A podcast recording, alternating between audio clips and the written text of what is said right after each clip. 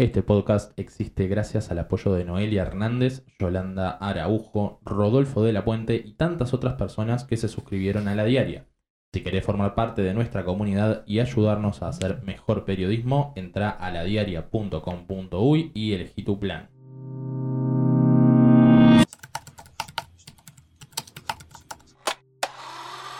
Mezcla, un podcast de la diaria.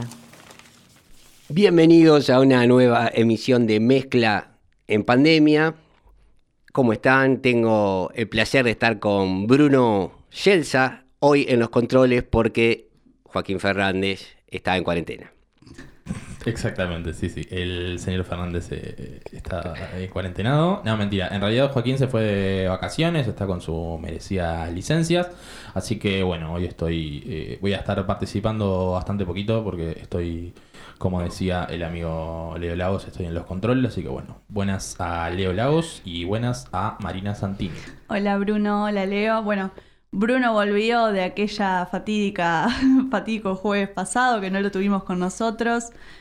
Ahora estamos, bueno, estamos con una, una baja, pero bueno, vamos a, tratar de, sortear esta, esta falta del hombre de las perillas de la mejor manera posible. Y es algo que está empezando a pasar en muchísimos ámbitos. No es el caso de Joaquín, que está usando su licencia, digamos, pero creo que una realidad incontrastable es que durante más de un año de la pandemia, eh, los casos de las personas que tenían positivo, que estaban guardadas para prever un posible contagio, no eran cercanos. Y creo que hoy ya casi no queda nadie en Montevideo que no tenga un conocido que haya dado positivo o alguien que esté haciendo una cuarentena preventiva esperando un hisopado, ¿no? Cuando las esas balas del hisopado empiezan a pegar más cerca, uno también ve que hay eso que Rafael Radi decía el, martes pasado en la entrevista de Telemundo 12, que mm, hay una transmisión comunitaria bastante importante. Y eso se refleja obviamente en la cantidad de casos diarios. Estamos en un promedio de unos 2.200 casos por día. Y bueno, la situación estaba bastante complicada, pero más complicado está lo que está pasando alrededor de esta pandemia que nos está complicando la vida. En el episodio pasado o en el otro eh, hablábamos del, divorcio, la separación entre la ciencia y la política, y creo que, avanzamos aún más en ese sentido y estamos, este, estamos asistiendo a un divorcio, una grieta, odio usar el término grieta, pero, pero vemos cómo, cómo se están generando casi que bandos en torno a esto de si este, hay una campaña este, para asustar por parte de eh, las sociedades científicas, concretamente del SMU. Se ha hablado, bueno, en Twitter que ya dijimos este, que no es representación de lo que, de lo que se dialoga este, a nivel nacional, pero en los días pasados hubo un hashtag que era Sindicato del Miedo. Por estas advertencias que ha hecho el, SMU este, con otras casi 40 sociedades científicas sobre la situación que se, que, se está viviendo a nivel del sistema de salud, advirtiendo la, casi inminente saturación del, de los CTI.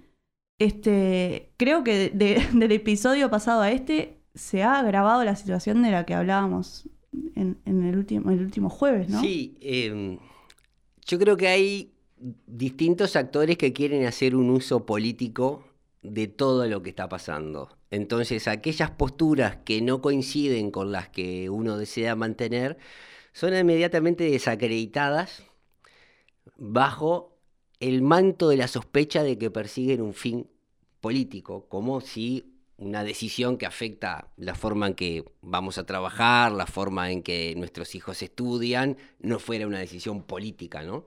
Este, hay un, contrasentido enorme. El gobierno dice que ellos escuchan el consejo del GACH, pero después las decisiones las toma el gobierno en base a otros criterios, y muchos de esos criterios son políticos, al punto que el presidente de la calle mencionó que eh, tenía un convencimiento que la libertad era lo más importante y que por ahí era la solución y por eso él propone la libertad responsable. Eso no es una medida ni sanitaria ni científica, más bien es una medida ideológica. Él dice que ese es el valor supremo a conservar y que este, y encima decía que se estaba demostrando que su estrategia estaba funcionando. Ahí ya es un poco distinto porque habría que ver qué quiere decir que está funcionando. Si lo medimos en la cantidad de STIs, eh, de camas de STI ocupadas, en la cantidad de contagios, parecería no estar funcionando esa convicción que la libertad es lo, eh, eh, la luz que debería guiar las medidas que él toma. Sin embargo, hay como un juego bastante extraño porque no sé, Bruno, si querés contar un poco cómo fue el, incidente de, con el Sindicato Médico del Uruguay, el SMU, que saltó a la palestra porque se filtró, entre comillas, digo, filtró un mensaje. Sí, en realidad lo que estuvo sucediendo fue, quizás tendremos que recapitular un poco. Eh, a principios de la semana salió un eh, comunicado de las sociedades médicas eh, alertando sobre la situación en, los hospitales y, cómo bueno, como algo que ya sabíamos, que, estamos viendo, pero que ahora el hecho de que las sociedades médicas lo, alerten era para tener, eh, para, prestar mucha más atención, para tener mucho más cuidado sobre la situación de los CTI, la, saturación de los trabajadores, eh, la cantidad de personas en cuarentena, cantidad de trabajadores de la salud afectados. Eh, ese comunicado salió firmado por varias sociedades médicas, impulsado por el Sindicato Médico del Uruguay. Em, ¿Qué sucedió? En primer lugar, lo que sucedió fue que hubo dos de las sociedades médicas que, si bien estaban de acuerdo con lo que planteaba el comunicado, eh, publicaron otros comunicados aparte eh, para decir que ellos no habían sido consultados para la elaboración de, este comunicado. Repito, estaban de acuerdo con todo lo que decía, pero simplemente sacaron un comunicado aclarando que a ellos no se los consultó para participar de, ese, comunicado. Y luego eh, sucedió este temita que es que se filtró Em, un video de un, director de, una, agencia de comunicación organizacional eh, contándole, a, explicándole a, los integrantes del sindicato médico eh, cómo debía ser una campaña de, información por parte de los médicos sobre cómo estaban atravesando su situación en el CTI. En primer lugar se filtra el video solo. Y lo que sucede es que inmediatamente muchas personas lo identifican como que no es médico. O sea, la persona estaba hablando como si fuera médico para mostrarles cómo tenía que ser el video. Se filtró el video solo, en primer lugar. Entonces, muchas personas lo identifican. Dicen, esta persona no es médico, esta persona trabaja haciendo comunicación organizacional.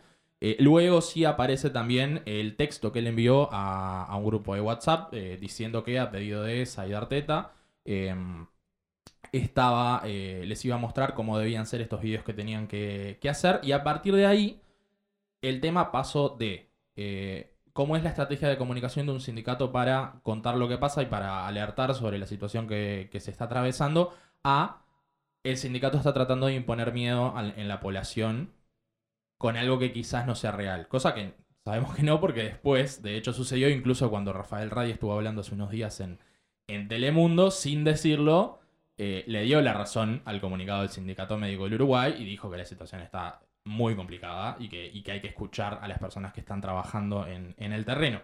Em, ¿Qué sucedió con esto? Tres militantes, tres jóvenes militantes del Partido Nacional crearon este hashtag Sindicato del Miedo en Twitter.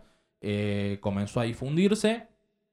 Eh, llegó a ser tendencia. Luego, eh, con el paso del tiempo, se estuvo viendo que, si bien había llegado a ser tendencia, que en Uruguay no cuesta tanto que algo sea tendencia, lo que había sucedido era que había muy pocas cuentas. Estamos hablando de unas 30, 35 cuentas eh, que eran las que más lo difundían. En algunos casos, eh, cerca de 20, 25 tweets publicados en una cuenta sola con ese hashtag. Em, pero bueno, el tema estuvo, eh, estuvo ese día, el, que fue el martes, si no me equivoco, estuvo ese día en el tratamiento de la agenda pública. Y salió bastante mal parado el sindicato médico a raíz de esto a raíz de algo que es algo que, sucede en todos lados, que sucede en todo tipo de, campañas o de estrategias de comunicación, que es que tengas una persona eh, responsable de la comunicación, una persona que sabe cómo funciona la comunicación organizacional, explicándote cuál es la mejor manera de comunicar algo.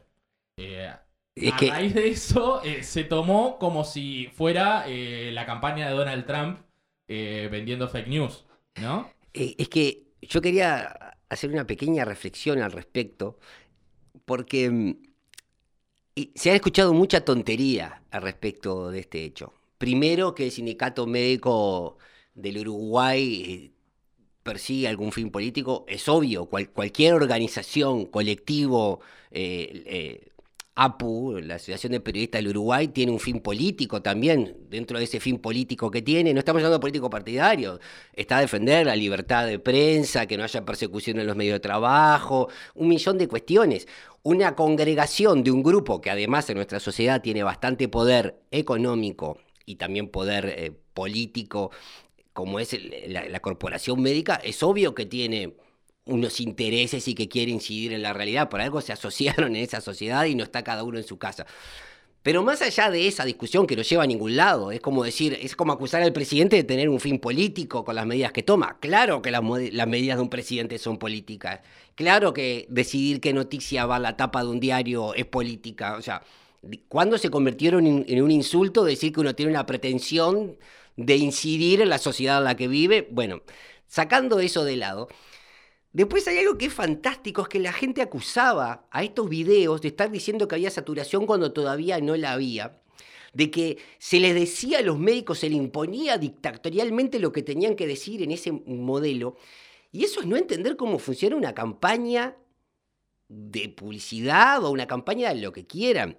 Eh, se está criticando al sindicato médico por hacer lo que en realidad el gobierno no está haciendo, que es anticiparse a una situación. Lo que hizo el sindicato médico es, hoy que estamos al borde de la saturación de los CTI, hagamos una campaña para sacar cuando los CTI efectivamente estén desguardados. Y para eso precisamos un tiempo para hacerla. El gobierno demoró entre tres y cuatro semanas en hacer una campaña de vacunación cuando las vacunas ya estaban en el país. O sea, sacó una campaña de comunicación tarde. Es algo que también remarcamos hace un par de episodios. Exacto. Ahora, si el gobierno hubiera hecho la campaña de comunicación antes de que llegaran las vacunas del país, la hubiera filmado antes, cuando Ney Castillo todavía tenía la esperanza de no hacer de, descender a defensor. Este, si el gobierno hubiera hecho la campaña antes y el publicista, ese gran creativo que está detrás de las grandes campañas del gobierno, hubiera mandado el guion y hubiéramos visto que Ney Castillo decía, vacunate, alguien se le, hubiera se le hubiera ocurrido salir a decir que es una mentira del gobierno porque las vacunas no están, hubiéramos, hubiéramos entendido que la producción de una serie de piezas audiovisuales requiere una preparación previa al momento en que se va a emitir.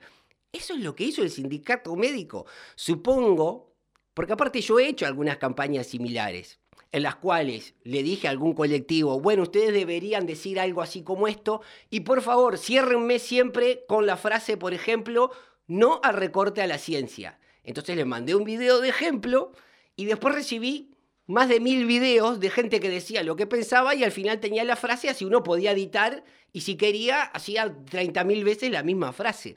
Es una técnica muy utilizada, pero que requiere tiempo, porque supongo que lo que quería el Sindicato Médico del Uruguay es tener una cantidad muy abrumadora de médicos intensivistas y personas que trabajan en CTIs diciendo que la situación estaba realmente comprometida. Lo está hoy, pero querían tener un tiempo para recabar muchos testimonios para darla a conocer cuando estuviera más comprometida. ¿Y por qué piensa eso el Sindicato Médico del Uruguay?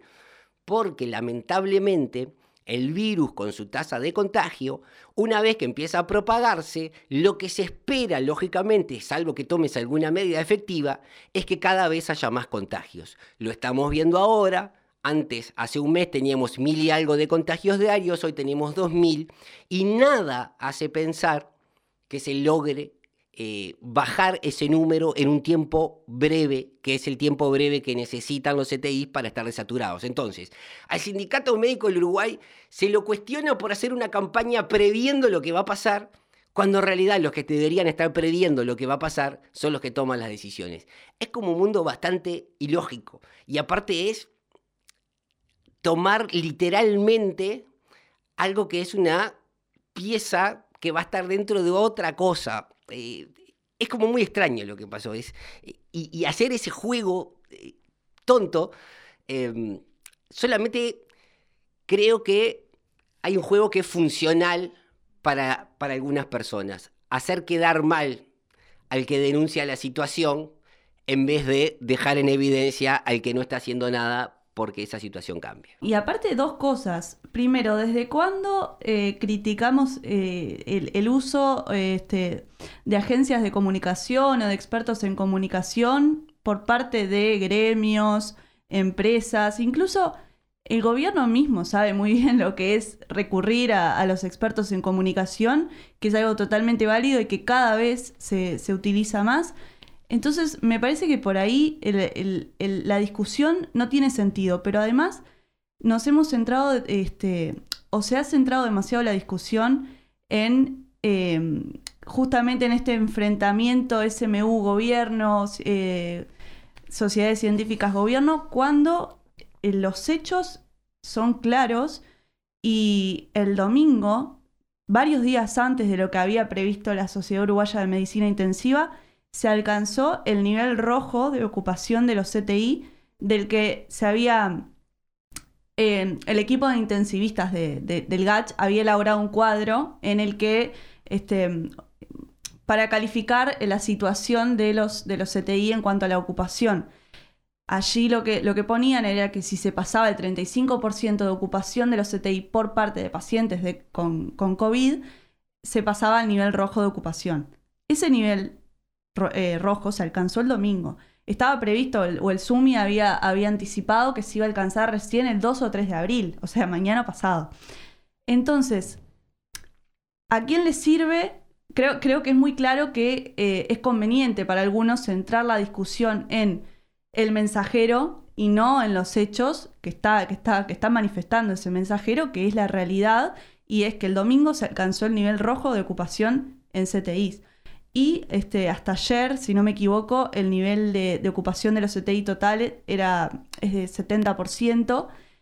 Según este cuadro que había elaborado este, el GACH, eh, la ocupación, la saturación se alcanzaría recién con 85%, pero los intensivistas aclaran que, em, que no se llegue a 85% no significa que no se esté en una situación eh, riesgosa o, de saturación o casi saturación, porque es distinto la, ocupación con pacientes comunes, no COVID, si no hubiera COVID, que habiendo COVID, porque los pacientes de COVID requieren aislamiento, requieren un, trabajo extra por parte de funcionarios que además se tienen que cuidar de otra forma, requiere muchas veces por un paciente aislar toda una sala, inhabilitar otras camas. Entonces, me parece que, es eh, burdo centrarnos en, la discusión, que la, que la, discusión se centre en lo que dice el SMU, lo que dice el gobierno, cuando los hechos son eh, claros y los estamos viendo. Y es extraño, rebobinemos mentalmente todos, ¿no? Eh, en marzo del año pasado había aplausos a las 9 de la noche por los médicos, que obviamente estaban haciendo su trabajo y obviamente estaban probablemente en, en, la primera línea de contagio, pero eso no sucedió, o sea, ellos pusieron su esfuerzo, hicieron todo lo que pudieron y por suerte la, la pandemia o la epidemia acá a nivel local no había estallado. Eh, hoy este repudio social a esos mismos médicos que están atendiendo a, 300 personas en los CTI, que ayer eh, se murieron más de 20 personas ante su mirada, este, hoy no solo no se los aplaude, sino que se genera el hashtag sindicato del miedo del Uruguay. Parece un poco extraña la situación. Y recordemos, la salida el martes de, Rafael Radi en, el noticiero de Canal 12 trajo un poco... Radi trabaja en procesos antioxidativos, ¿no? que tienen que ver con el envejecimiento celular, y también en procesos antiinflamatorios. Yo creo que la aparición de Radi el otro día fue un poco antiinflamatoria para traer un poco un discurso sereno, centrado, de alguien que no, sobre quien no hay sospechas de que esté tratando de llevar agua para algún molino distinto a ese lugar en el que se ha puesto el GACH, que es de asesorar con evidencia. Como decía Bruno, fue claro, estamos ante una situación de desborde de los ETIs. Él dijo de es cuestión de semana o semanas, pero no dijo es una locura pensar que eso se pueda dar. Lo pospuso siete días. Em, y entonces tiene sentido hacer una campaña anunciando esto porque doy cinco días para que todos los miembros del sindicato que quieran mandar el video lo manden y en siete días la tengo pronta, es fantástico, o sea, se están anticipando y todos deberíamos estarnos anticipando a lo que va a suceder. Pero yo quiero recordar una cosa, el GACH en aquel informe de febrero había dicho que una situación de control de la epidemia en nuestro país era tener unos 200 casos diarios. Hoy tenemos un mil ciento más de casos diarios. Hoy estamos en 2.200 casos, 2.000 y pocos casos promedio diario por semana. Eh, obviamente estamos en una situación complicadísima y es evidente que algo hay que hacer que trascienda la libertad responsable. Todos creemos ser responsables y en esa libertad que cada individuo tiene, también mide cuál es su responsabilidad. Yo ya lo dije acá, decir que el que se contagia o contagia a otro ha sido irresponsable, tiene sus consecuencias. Este, han, muerto algunas figuras muy públicas y nadie salió a decir algo habrán hecho, ¿no? Alguna fiesta habrán ido, algún se habrán metido en algún vestuario sin respetar. Eh, los muertos son héroes y son personas que nos hieren profundamente. Sin embargo, el que se contagia por ir a trabajar o ir al liceo o por no soportar alguna condición de aislamiento o lo que sea, o porque tiene que hacerlo, es irresponsable. Hay un juego ahí que es un poco perverso.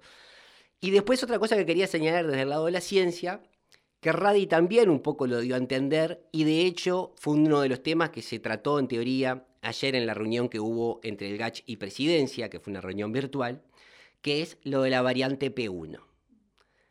Lo voy a decir una vez más, creo que Radi lo dijo más claramente que yo, pero la P1 no es lo único que explica lo que nos está pasando. La P1 no puede esgrimirse como razón para cerrar los colegios, los liceos y las escuelas. La P1 se está estudiando, hay mucha información circulando, pero todavía no hay una información clara. La semana pasada, eh, en realidad hace unos pocos días, salió un trabajo que es un preprint, quiere decir es un artículo que todavía no ha sido publicado, pero como es de coronavirus, a veces estos artículos se ponen a circular previa a una revisión exhaustiva de los criterios que se utilizaron, este, sobre eh, el P1 en Brasil, que arrojaba que tendría una mayor letalidad en jóvenes. Sin embargo, ese trabajo tiene varios fallos metodológicos. Por ejemplo, no es lo mismo, eh, habría que saber cómo se compone demográficamente la población de esa ciudad del norte de Brasil donde se hizo el estudio. Porque uno tiende a pensar, capaz que equivocadamente, capaz que prejuicios o capaz que con ideas que uno se ha hecho de viajar por Brasil, que el porcentaje de personas de más de 70 años en esa ciudad debe ser mucho menor que, por ejemplo, en Uruguay. Entonces, si uno tiende a pensar, hay una cosa que está más, bastante comprobada, que es que la tasa de contagio de esta variante P1 sería mayor que la de la variante a la que estábamos habituados. Si se producen más contagios, dependerá si hay una población añosa grande o poco grande para ver quiénes se contagian más. Uno supone que en esa ciudad norteña no habría una población tan envejecida como por ejemplo podría haber en Uruguay. Entonces, si vos tenés una población que mayoritariamente está compuesta de niños y jóvenes con un muy poco, una muy poca cantidad de adultos, adultos mayores diríamos, es obvio que un virus que se contagia más va a contagiar más a jóvenes porque tiene más hospederos para elegir en ese tramo etario que en el anterior. Entonces, eh, es difícil separar eso, habría que hacer un análisis un poco más pormenorizado. También el aumento de la tasa de letalidad de la variante P1 registrado en esa ciudad podría tener que ver con una debacle del sistema sanitario, que ante un virus que tiene un poco más de contagio, fue altamente desbordado. Y eso lo estamos por ver ahora también en Uruguay. Si se saturan los CTIs, va a aumentar la tasa de letalidad por la sencilla razón de que las personas que requieran cuidados médicos no van a poder ser todas atendidas con los cuidados necesarios. Eso va a hacer que aumente la tasa de mortalidad la tasa de letalidad del virus. Entonces, es difícil a veces lo, que se llama desambiguar de una correlación, una cantidad de muertes o de contagios que uno tiene con variables que son las demográficas, las epidemiológicas, eh, la, composición etaria, bueno, eso es lo demográfico. Eh, hay muchas cuestiones que inciden, el sistema de salud, qué medidas se tomaron, qué acatamiento tuvieron las medidas. Y Radio un poco lo dijo, lo que estamos viendo hoy no necesariamente es P1. Este, se ha manejado un informe del gobierno que lo corrigieron un poco a la baja, que el presidente de la conferencia de prensa la semana pasada había dicho que 80% de los casos de coronavirus en Rivera eran P1. En realidad ahora la, la, cifra se transmitió, creo que es un 72, un 74% pero no es un 74% de todos los casos de Rivera. Fue un estudio que se hizo en 40, 40 y poco muestras que fueron analizadas. 40 muestras que no fueron recogidas con criterio estadístico. Quiere decir, eh, es distinto si esas 40 muestras fueron, por ejemplo, tomadas, claro, en una escuela, y las 40 son de la escuela, entonces es probable que el virus que está circulando en esa escuela sea la variante esa sea más predominante.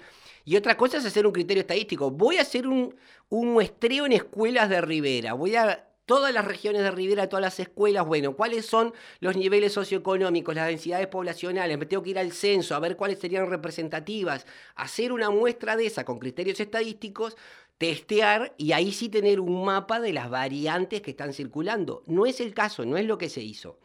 Entonces, eh, el titular adecuado sería un 72% de las pocas muestras analizadas de Rivera mostraron la variante P1. Es un dato significativo.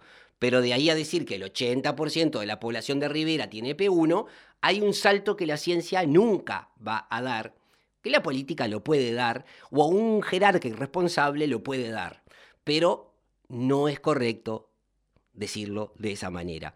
Y tampoco se sabe y se está estudiando cuándo fue que ingresó la P1, creo que esos datos van a estar en el correr de estos días, porque una vez que uno sepa cuándo entró, con las técnicas que se manejan, uno podría saber de qué manera se ha ido propagando. Distinto es si entró hace cinco días que si se entró hace tres meses, o dos meses, o un mes. Este, dejemos a los científicos que hagan lo que saben hacer, que es esas, esas cuestiones, esos cálculos. Y una vez que tengamos la información, digamos sí. Pero hasta que eso no suceda es irresponsable que un ministro de Educación y Cultura salga a decir que se suspendieron las clases porque la P1 es más contagiosa en niños y adolescentes. Eso no solo es un disparate, sino que demuestra que el ministro no está capacitado para estar en una cartera que encima quiere agregar la ciencia dentro de sus competencias. Leo, y ahora que hablabas de, las variantes, este, en, en uno de los episodios anteriores vos aclarabas que la OMS recomienda no ponerle este, nacionalidad a las variantes del, coronavirus, pero no sé técnicamente cómo llamarle a la variante británica, así que te pregunto por la variante británica. ¿Qué se sabe? Porque, si mal no recuerdo, hace un mes o un poco más se había hablado de que había ingresado un caso este, con, la variante británica del coronavirus, pero que había quedado aislado. Exacto, en ese caso eh, se detectó esa variante, pero a través del hilo epidemiológico esa persona fue contenida, fue cuarentenada, sus contactos fueron cuarentenados y, bueno, habría sido, como a veces, como teníamos casos de dengue exóticos, una persona que vino del extranjero, trajo esa variante, se aisló y al virus le pasa eso, por eso hay que bajar la tasa de, movilidad. O sea, si el virus no puede saltar a otro hospedero, cumple el ciclo dentro de la persona que lo aloja. Si esa persona, su sistema inmunológico, logra combatirlo y liberarse de la enfermedad, el virus tiene, se le corta la ventana para saltar a otra persona y empezar de nuevo esa lucha contra el sistema inmunológico y tratar de producirse la mayor cantidad de veces y así ir saltando.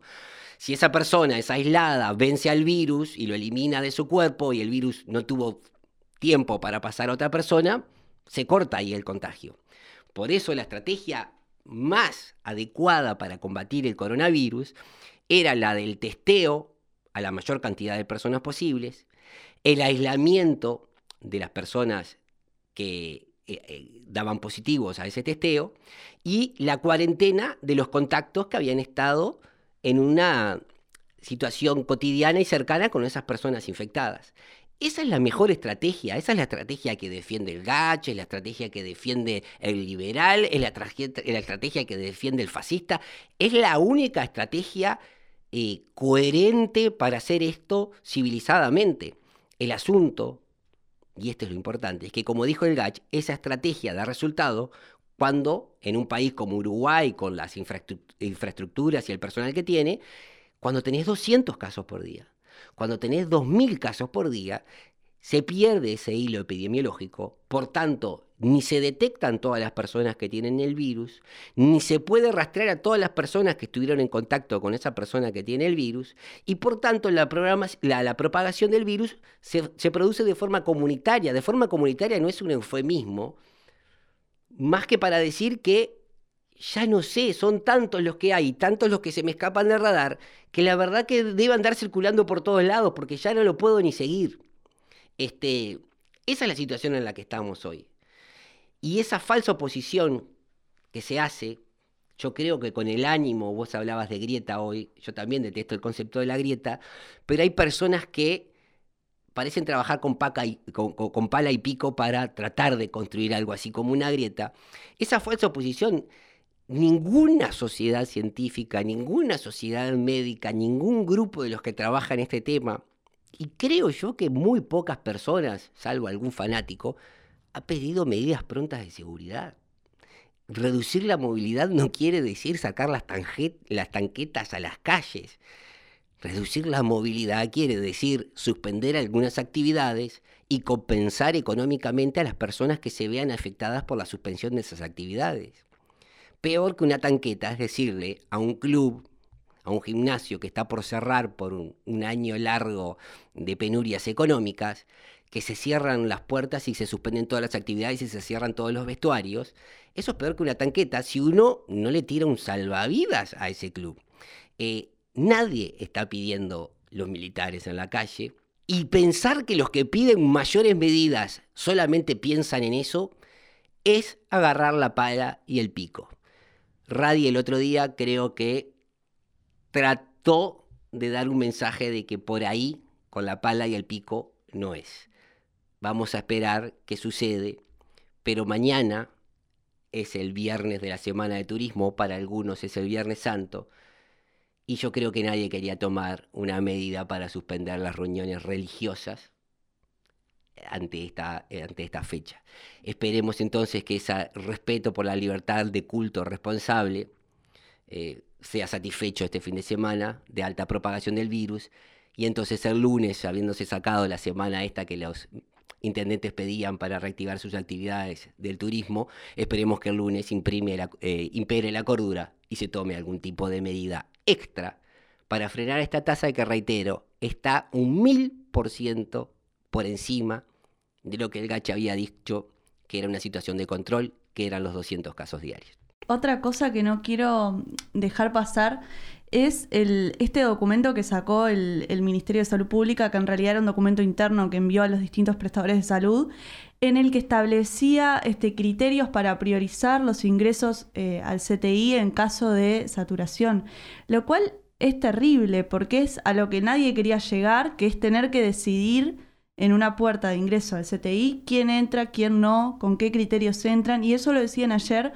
este, en un comunicado que hizo el Comité de Emergencia de Salud, que son como 40 organizaciones de la salud nucleadas, este, que manifestaban su, respaldo a este documento, pero decían, esperemos no tener que recurrir a ese documento, a tener que priorizar quiénes entran y quiénes no a los CTI. Ese documento que por cierto se elaboró en mayo de 2020, eh, justamente eh, un caso de anticiparse a los hechos, que era lo que estuvo tratando de hacer el Sindicato Médico del Uruguay, como comentaba, como comentaba Leo. Vamos poniéndole fin a esta nueva edición de Mezcla en Pandemia. Me parece correctísimo y además sigue el protocolo más o menos estipulado, no tener reuniones de más de media hora, este, así que ya hablamos suficiente, ya propagamos demasiadas gotículas, es momento de despedirnos. Hasta el jueves que viene.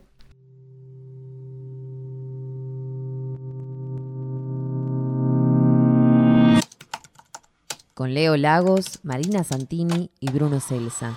Edición Joaquín Fernández. Sumate a nuestra comunidad.